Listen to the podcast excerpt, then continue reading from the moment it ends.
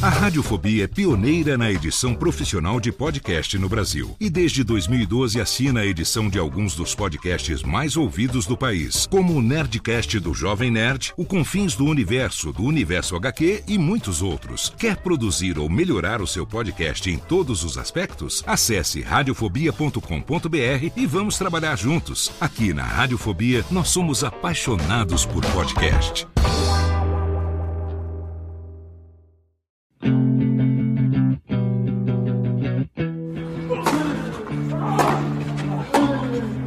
Drop Shot na paralela. A cobertura do primeiro Grande Slam do ano. Jeff Paiva apresenta o boletim diário do Australian Open com comentários de Ariane Ferreira e convidados especiais. Ready? Salve galera da Bolinha Amarela, eu sou Jeff Paiva chegando com a edição de 25 de janeiro, sexta-feira do Drop Shot na Paralela meio assim, meio meio desanimado, porque que semifinal mal ou menos foi essa entre Novak Djokovic e Luca Puili, levando o Djokovic a mais uma final de Grand Slam. Comigo, decepcionada, Ariane Ferreira. Salve galera, bom dia, boa tarde, boa noite. Pô, por que, que a gente acordou cedo mesmo? É feriado, tanta coisa para fazer. E o Lucas Puili me apronta uma dessa. Acho que a melhor definição do que o povo tá pensando nessa semifinal foi a manchete do jornal francês L'Equipe, que fez um trocadilho com o nome do Puile em francês e colocou Depuilé, depenado. Que absurdo, que surra de raquete sem pressão que levou o francês. A gente sabia que ia ser um jogo muito mais favorável pro Djokovic, mas gente, uma hora e vinte, é isso? Uma hora e vinte de jogo, uma semifinal de Grand Slam 3 sets a 0 com pneu de novo. Tá, tá puxado pra nova geração fazer frente pros tops, hein, Ariane? Tá puxado pra gente que assiste essas coisas, pelo amor de Deus. Eu tô, quando o Jeff disse, ouvinte, que eu tava decepcionada, acredite em mim, eu estou decepcionada. É...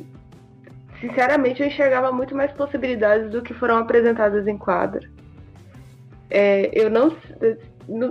Como é que a gente vai analisar esse jogo? Djokovic está voando, Djokovic está voando, Djokovic está voando desde o ano passado. É, mas co como uh, o mental desse, desse pessoal, eu não sei, porque isso é mental. Não dá para acreditar que o Lucas Puig não sabe jogar tênis se ele tá numa semifinal de Grand Slam. Ainda mais vencendo como ele venceu, por exemplo, o Boran Choric.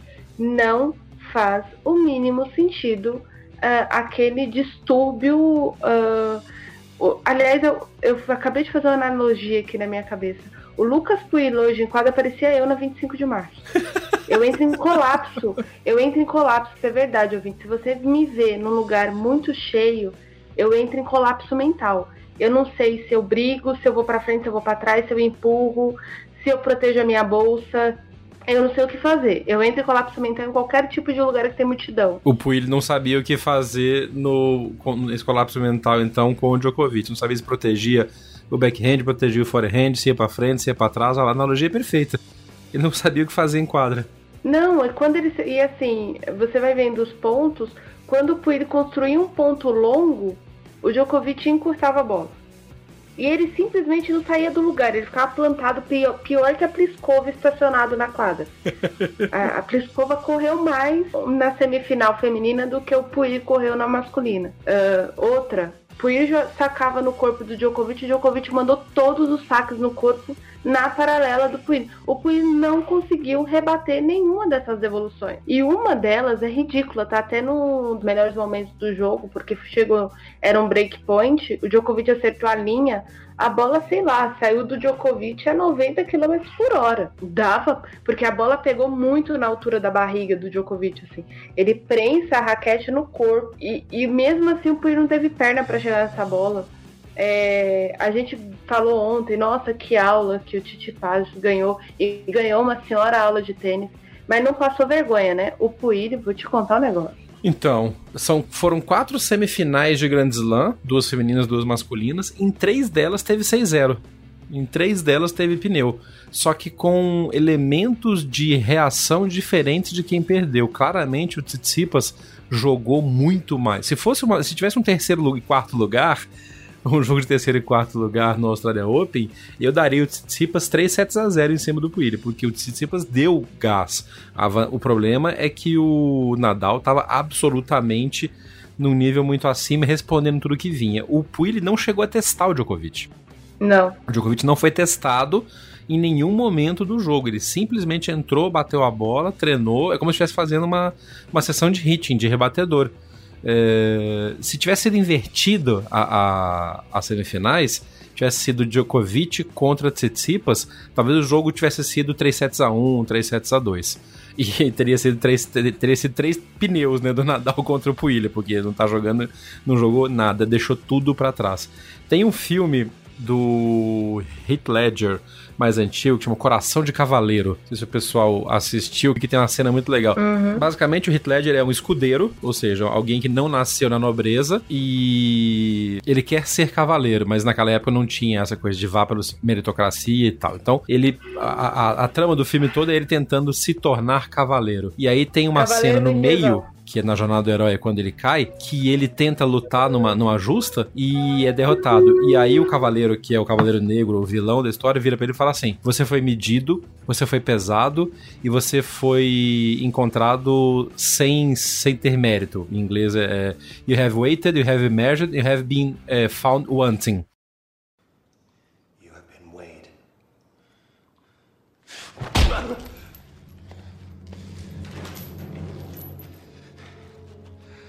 You have been measured. And you have been found wanting.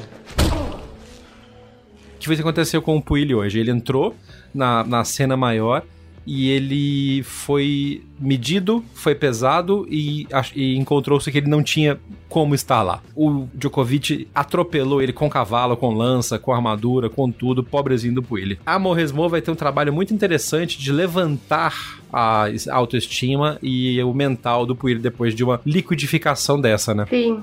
Eu tava até tentando uh, buscar na minha cabeça na carreira da Amelie alguma coisa parecida. É, não consegui, mas eu também não lembro de tudo. Então fica, eu teria que pesquisar para ver se ela passou por uma situação parecida. É, dureza, cara. Mas mesmo que não tenha passado, vai ser um desafio interessante para ela agora, porque ela pega um cara que tava em ascensão, que tava superando dificuldades, que mexeu no seu jogo e teve uma evolução absurda e que de repente, não é que ele bateu no teto, ele chocou o avião contra a montanha. E isso pode ser Total. uma experiência formativa e uma experiência de construção, de reconstrução de características do jogador muito forte. Então, assim, é, é uma hora boa de ver quão a Morresmo pode ser é, revolucionária para a carreira do jogador dela, porque essa é uma lição, ao contrário do Tsitsipas ontem, que vai poder ver o jogo e entender, aqui eu fiz isso, aqui o Nadal era imbatível ali, aqui eu poderia melhorar aqui, assim, assim, assado. Acho que o Puig não pode ver o jogo de hoje durante uns três meses. Vai ter que botar um blackout no jogo de hoje durante os três meses para ele não ver, para ele não se jogar da varanda. É, só que a gente tem que pensar, e, aí eu não tô defendendo isso porque é amor resmo, podia ser qualquer treinador uh, às vezes, de, derrotas como essa, porque assim, tem uma coisa que o Puig sabe é o tamanho do colapso mental em que ele esteve em quadro. E isso ninguém vai saber, a não ser ele. E isso dá, vezes, tem jogador que trava. E tem jogadores que tomam derrotas assim, e às vezes não é numa semifinal de Grand Slam, às vezes é numa primeira rodada de ATP. E às vezes o cara perdeu a cachapantemente de um cara com 30 posições a menos no ranking. Aquilo bloqueia o cidadão que é muito difícil sair daquele buraco. Então, são duas coisas. É, um, o primeiro é o processo interno do Puig. Ele não pode ficar preso nesse jogo. Para depois entrar no trabalho da Morresmo. E aí a gente vai ver. É, é aquela coisa, assim, é, todo mundo. Ah, o, o, muita gente espera demais do Puig, eu acho principalmente com a geração anterior a dele, é, com Gasquet, com Monfils, com Tsonga e, e toda essa turminha, incluindo o Gilles Simon, todo mundo deu um aceno pro top 10, todo mundo foi ali. E as pessoas acham que o mínimo que o Puig tem que fazer na carreira dele é isso. E se ele continuar sendo depenado, esse nível de exigência que podem ter com ele e ele consigo mesmo, se ele não conseguir sair desse jogo, talvez seja talvez seja a mais roubada que alguém, qualquer treinador teria na carreira. Né? Então, tudo vai depender muito desse tipo de processo de evolução que ele vai encarar dentro dele. Uh, acho eu, pelo que a gente repara, de construção de jogador, o Puir teve uma derrota não parecida nesse sentido, mas no sentido de que botou ele no lugar dele, na casinha dele, que onde ele foi medido e pesado e avaliado e colocado no lugar onde ele merece, que foi quando ele um grande jogo que ele surgiu contra o Nadal, terceira rodada de Monte Carlo, e ele jogou bem o primeiro set, acho que ele até ganhou o primeiro set do Nadal num tie break. E, e daí ele tomou a virada. E ele tomou uma virada num colapso mental, porque o Nadal começou a jogar de um jeito que ele entrou em colapso. Ele, tudo que ele fazia dava errado. Quando ele queria correr, ele não corria. Quando ele pensava que ele não ia ter que correr, ele tinha que correr e ele acabava correndo. Isso sem a Moresmo ainda, né? Sem a Moresmo. Isso aconteceu em 2013, 2014. Faz bastante tempo. E a partir daquele jogo, porque o, o Puig vinha do qualifying, ele estava ele tava animando ali. E outro, jogo em Mônaco, cheio de francês para torcer para ele, aquela coisa toda que acontece no torneio de Monte Carlo. Ele era a sensação do torneio.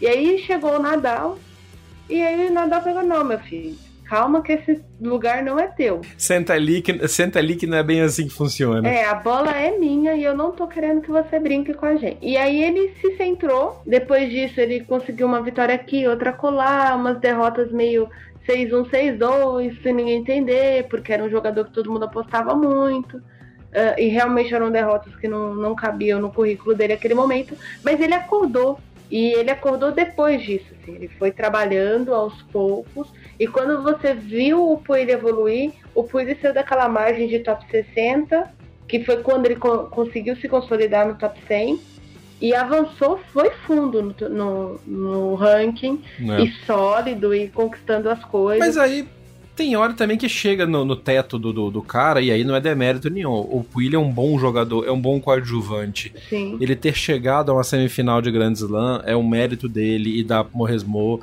O fato é que ele foi atropelado e achou-se o limite dele. A partir daqui tem que ver para onde que ele vai. Senão a gente ficar conjecturando aqui até o final dos tempos o que, que ele pode fazer, o que aconteceu ou não. O fato é que ele foi atropelado, mas fez uma boa, boa duas semanas. Mas também é fato, ele sai dessa semifinal muito menos valorizado e muito menos em viés de alta do que o Tsitsipas, por exemplo, que sai realmente com a, a, a gana maior. O negócio agora é analisar o seguinte: quantas 5 horas de jogo teremos no domingo entre Nadal e Djokovic? Você acha mesmo que vai a 5 horas? Olha, 5 horas eu não sei, porque tem o tal do match tie break que vai até 10. Mas até chegar no match tie break, eu não sei. Então, os dois estão jogando muito bem, muito sólido, muito no pico da sua, da sua força física e mental. O próprio Djokovic falou agora na entrevista de saída de quadro que ele espera que o jogo não vá de novo tão longo quanto foi a final histórica de 5 horas e 50 minutos. Mas eu não duvido de que esse jogo vá ao quinto set. É, o quinto set com toda certeza é bem possível que vá porque tá um torneio bem equilibrado. Eu não sei, eu sinto o Nadal com alguma vantagem. E aí eu posso estar tá pagando língua e o Nadal perder em 4 sets. Mas a grande verdade é que para mim o Nadal entra como favorito nessa final. E por que que ele entra como favorito? Porque o Djokovic teve alguns tropeços idiotas nesse torneio. Talvez aí, aí o ouvinte vai me dizer assim: "Ah, mas o Djokovic jogou forte, firme sólido quando precisou". Sim, mas ele não precisava ter tomado um set do Chapovalov.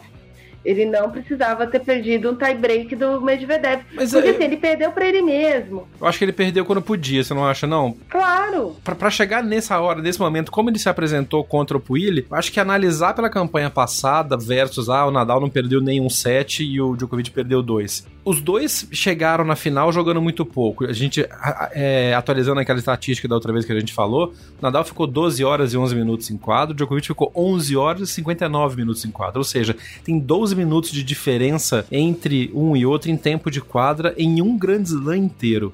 Eles chegam muito iguais. Eu, eu se for para dizer que o Nadal é favorito, eu concordo. Eu acho que o Nadal é mais favorito para pouca coisa também. Diria 55-45 contra o Djokovic, não acho que pelos erros bobos que ele cometeu. Porque tudo isso acho que receta para uma final desse tamanho contra quem é. Vou te dizer uma coisa, se fosse o Djokovic e o Tsitsipas, aí eu diria que a chance do, do Djokovic cometer um erro bobo desse perder um, dois sets de bobeira é maior contra o Nadal entra numa. numa num, num, você sabe disso. Quando você vai competir com um cara melhor do que você, ou no forte, tão forte quanto, você entra no estado mental e se aciona um plano de jogo completamente diferente. Eu não acho que o que o, que o Djokovic fez contra esses caras no decorrer do torneio, perdendo essas, dando essas bobagens, vai acontecer, porque ele vai estar tão pronto para um confronto como esse, é, como tal o Djokovic. Eu não acho que esse tipo de erro entre no, no palácio mental dele a ponto de afetá-lo. Se por acaso afetar, se por acaso entrar, aí é um abraço, porque não dá para abrir, como você sempre fala, abrir portas para que o cara entre. Nadal não pode ter nem um buraquinho de rato, não. porque a capivara entra. Ou oh, se entra. Não, é, o, o que eu tô conjecturando é que assim, é questão de ah, chegou invicto em, na, na, invicto em sets. O último, o último jogador que eu me lembro que chegou invicto em sets numa final de Grand Slam foi o Davi Ferrer, em 2013, todo mundo sabe o que aconteceu naquela final, né? Então. Não, o Nadal também chegou invicto em sets em Roland Garros do outro dia. Ah, é. Bom, é que eu, a, a, única lembrança que me veio na cabeça foi o, foi o Ferrer. Mas é, esse é o tipo da coisa que eu concordava com o Meligene, por exemplo. Esse tipo de estatística num jogo contra esse não quer dizer nada. É. Que o Nardini adorava. Ah, porque é a última vez que um pato manco não. voou na parte da esquerda da quadra. Bicho, é Nadal e Djokovic, cara. Entrar pra quadra, jogar a bolinha pra cima. Quem vai ser o árbitro? É, Tomara que seja o Laiane, mas não é, né? Ser. Só não vamos botar a porra do australiano lá que deu a. O Sunway? Que deu a. a Sweeney, é, né? Não vamos, botar, não vamos botar aquele cara, pelo amor Vai de Deus. Tem que, ser um, tem que ser um dos tops. Vai ser americano. Eu queria tanto que fosse a Eva. Eu queria tanto que fosse a Eva. Nossa. Djokovic jogando final com a Eva. É Nossa, se... ah, ia ser lindo. Mas só para justificar, por que, que eu comentei essa história do Djokovic deu bobeira? Porque o Djokovic, vou usar a minha expressão, ele tem aberto portas mentais dele dentro de jogos. Inclusive nesse jogo contra o Puig, por exemplo, teve, teve um 40 iguais ali que não precisava ter ido 40 iguais. Que você mesmo repara que. E foi no saque de, no, foi no saque dele, que ele olhou para um lado, olhou para o outro, quase que perdeu tempo de saque para poder converter. Para poder, aí ele foi para vantagem, que o Puig também tá representando nada, né? Então, podia ter aberto uma garagem ali que o Puig não ia, com, com uma pista de pouso com a luz indicando que o Puig não ia chegar. Não, o Puig não ia chegar, entendeu? Então, por conta disso. Agora, contra o Nadal. É, é por conta de como isso tá acontecendo, mesmo quando ele tá em vantagem. Por exemplo, com o Chapovalov ele tinha um jogo extremamente controlado, com o Medvedev nem tanto. Mas contra o Chapovalov o jogo tava no bolso e ele eu não sei o que aconteceu. E ele se perdeu ali. Eu sei o que aconteceu. Ele tava brigando por cada luz. Mas enfim, ele não ia brigar por causa daquela luz à toa. Uh, alguma coisa deu ali de 5 segundos nele. E foi isso. E isso contra o Nadal é suficiente pra você tomar um 3-0, cara. Yeah. Um vacilo que você der por sete é uma quebra que tu toma. Eu... Porque é, o, Na, o Nadal pós grande problema no joelho de 2012, 2013, o Nadal pós 2013 é aquele Nadal, ele pode até tomar uma quebra, mas que ele te quebra, ele te quebra, ele vai te quebrar de uma forma ou de outra. E é aí que é o problema do Djokovic, entendeu? Bom, a ver. Nadal e Djokovic jogam a partir das seis e meia da manhã deste domingo, hora do Brasil, na das maiores finais. É legal porque o Australia Open ultimamente tem dado só finais interessantíssimas, né? Não tem dado muita zebra, muita coisa, tem sempre campeões que merecem, que jogam, que tem consistência, finais históricas. Tem sido bons torneios, tem valido a pena ficar acordado às madrugadas e, e acompanhando esses, esses, esses bons jogos de finais. Well, first of all, uh, I would definitely want to buy the ticket for that match. Falando em final e falando em vale a pena e acompanhar, há que se registrar o título de Samantha Stossur nas duplas. Samantinha. Não é que ela foi lá e ganhou, gente? Que sensacional, que bacana para ela e que bacana pro, pro, pro tênis australiano, né? Sim, é, é daquelas vitórias muito importantes, porque o foco na Austrália tá em outra coisa, do tênis australiano nesse exato momento. Tá na briga lá dos, das pessoas que têm o ego do tamanho da camada de ozônio do buraco da camada de ozônio. Uhum. No caso da, da Samantha foi para colocar alguns eixos no lugar ali e dizer pro pessoal, olha gente, olha o que as nossas meninas estão fazendo, olha como é que a gente está tratando o nosso tênis. Foi excelente tanto a vitória da, da Samantha Stossor quanto a grande campanha que a Shibart fez na chave de simples. Boa. bem lembrado. E, na, e fora que nas duplas mistas, né, a Sharma e o Smith estão também ali firme e forte para jogar a final. É, no caso da, da, dupla, é uma dupla meio random ali, com a Shuai e Zhang. A Shuai também é, é importante para ela e para a China esse, esse, título, porque a Shuai teve um problema de lesão grave recentemente. Ela passou por bastante perrengue para começar a voltar. É, tá jogando super bem em simples também. A gente viu que ela fez na, na chave de simples. Mas é muito legal pra Stossor, porque a Stossor já é campeã de Grand Slam, já tem outros títulos. Ela merecia ganhar em casa, né? Merecia. Ela merecia ganhar em casa. Ela não tinha Australia Open ainda, foi top 5, foi campeã de US Open, foi número 1 de duplas do mundo, mas não tinha o título em casa. Então acho que coroa, fechou com chave de ouro. Aliás, ela 34 anos ela conseguiu uma coisa que o Leighton Hewitt, por exemplo, lutou a carreira inteira. Boa. E não conseguiu, que infelizmente foi. E você falou que ela era que ela era o Leighton Hewitt feminino na Austrália, né? Que ela joga muito parecida. Ela é. Mais uma rabiscada na cara do capitão da Davis. Pois é. Mas uh, eu vou te falar, como ele gosta. Uh, ele sempre falou muito bem da, da Stossor. Aliás, eu comecei a acompanhar a Stossor porque na época eu era fã de tênis. E o, o Leighton Hewitt falava bastante da Stossor. E era até na época que ele namorava com o Clijsters. Eu comecei a acompanhar ela assim Uh, acho que ele deve estar feliz por ela, como qualquer outro australiano, mas talvez mais. Ah, com certeza. Né? Não, com certeza.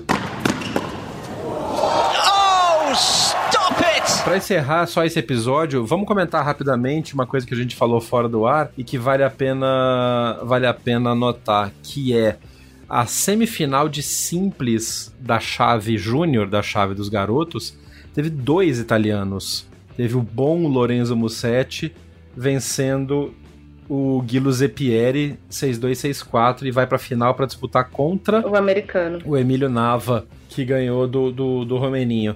É, o tênis italiano tá aprontando coisa aí, vem gente nova por aí pela frente, hein? Sim.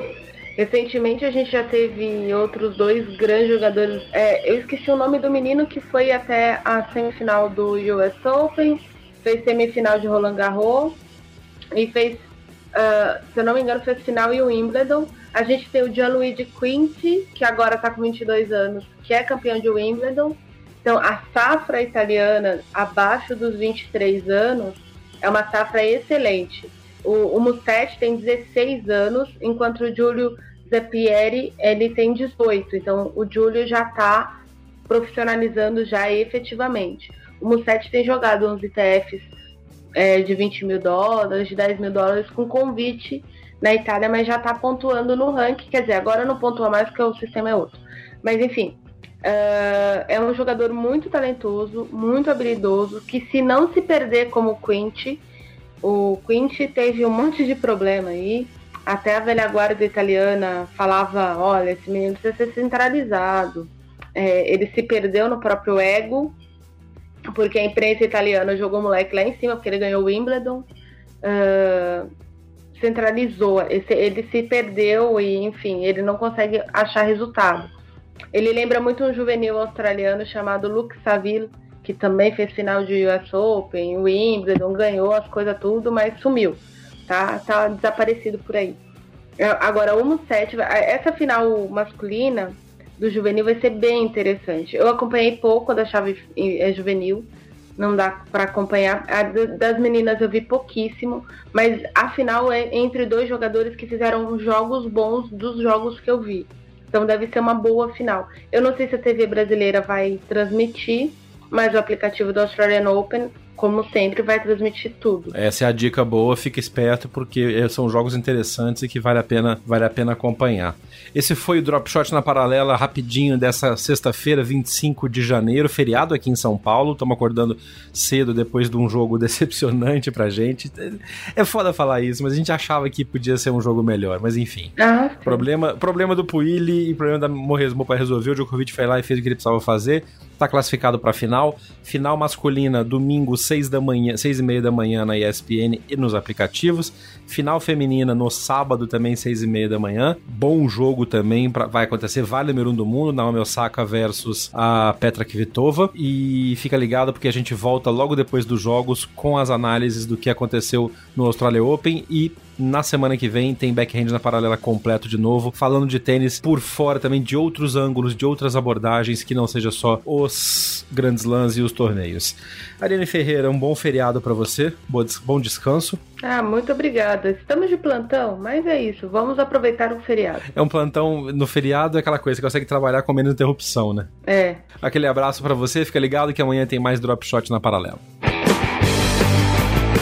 Você ouviu o Drop Shot na Paralela. Não deixe de acompanhar diariamente as informações atualizadas no Twitter, Facebook e Instagram. BH na Paralela.